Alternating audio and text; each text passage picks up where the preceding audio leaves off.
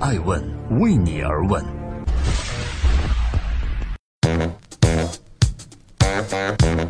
Hello，各位好，欢迎聆听《守候爱问每日人物》二零一七，祝各位鸡年大吉！感谢各位在过年期间继续聆听《守候爱问每日人物》，每天八卦风口浪尖的商业人物，讲述细分行业那些顶级人物的创新和创富方法论。今天你听了没有呢？正在为您讲述的是央视一姐董卿主持一个生肖轮回的春晚。从一九八三年第一届春晚开始，央视的春节联欢晚会已经在这三十多年期间发展成为了阖家团圆的年三十夜不可缺少的家庭必看节目了。作为一台形式多样、种类丰富的大型晚会，自然少不了妙语连珠的主持人，他们起着重要的穿针引线的作用，用自己独特风格的主持推动着春晚的气氛。而在这其中，有一位主持人已经连续十二年在荧屏上陪我们度过新春佳节，即使春晚几度变革，也依然少不了他的身影。而这位主持人就是董卿。这么多年的主持生涯背后，董卿有着怎样精彩的故事呢？今天，爱问每日人物就带各位走进这位人称央视一姐的主持人。这里是正在播出的《爱问每日人物》，每天八卦风口浪尖商业人物，我是爱成。今天我们讲述央视一姐董卿。从2005年至2016年，董卿连续十二年担任中央电视台春节联欢晚会和元宵晚会以及其他重大晚会的主持人。有人戏称，董卿主持央视春晚已经集齐了十二生肖。没错。如果说2005年的春晚，董卿还被观众认为是一匹黑马，那么现在的她连续八年被评为央视年度十佳主持人，连续七年排在央视挂历女主持人中的前三甲。而经过十几年的历练，她成熟从容，形成了自己大方自然的主持风格，完全可以独当一面，挑起大梁，已然是实至名归的央视当家花旦。在春晚的参与上，除了主持人的身份外，董卿还配合包括刘谦、傅延东在内的魔术师们的表演，甚至还在2008年参与过黄宏、巩汉林的小品《开锁》。如果说他是春晚的元老级人物，一点儿也不过分。除了在春节联欢晚会上的出色主持，很多人可能还听说过董卿临危救场的金色三分钟，这也是主持学上的一个完美经典案例。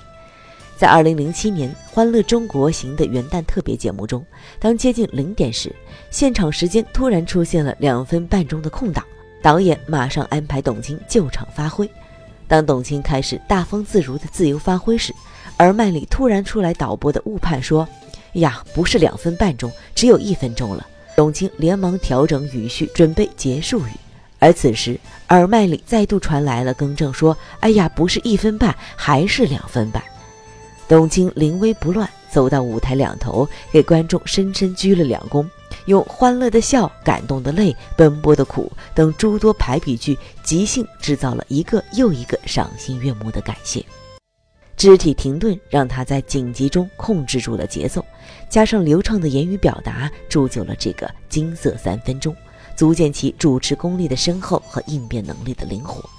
直到现在，每个后来的主持新人也依然会学习到这个案例，这也一直为人们所津津乐道。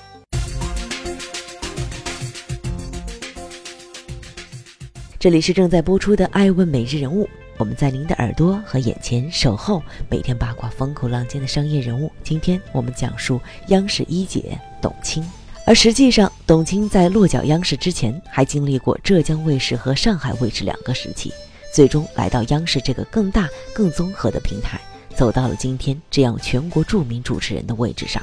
这既是机缘巧合，也是他自身努力的结果吧。在央视发展的这十五年，董卿一直是一步一个脚印，主持过奥运会、世博会等全球性盛典，获得的荣誉也是逐渐积累。可以说，在央视这个平台上，他把能做到的都做了一遍。而正因为此，近两年也不难看出他可能有转型的打算呢。从二零一四年四月到二零一五年七月，一年多时间内，董卿暂时离开央视，赴美国留学进修。而就在今年，央视新节目《朗读者》在北京举行了发布会，董卿、刘震云等亮相解密幕后。董卿在这个节目中首度转型当制作人，不仅用真诚说服刘震云来参加，更坦言这档节目是对自己难度极高的挑战，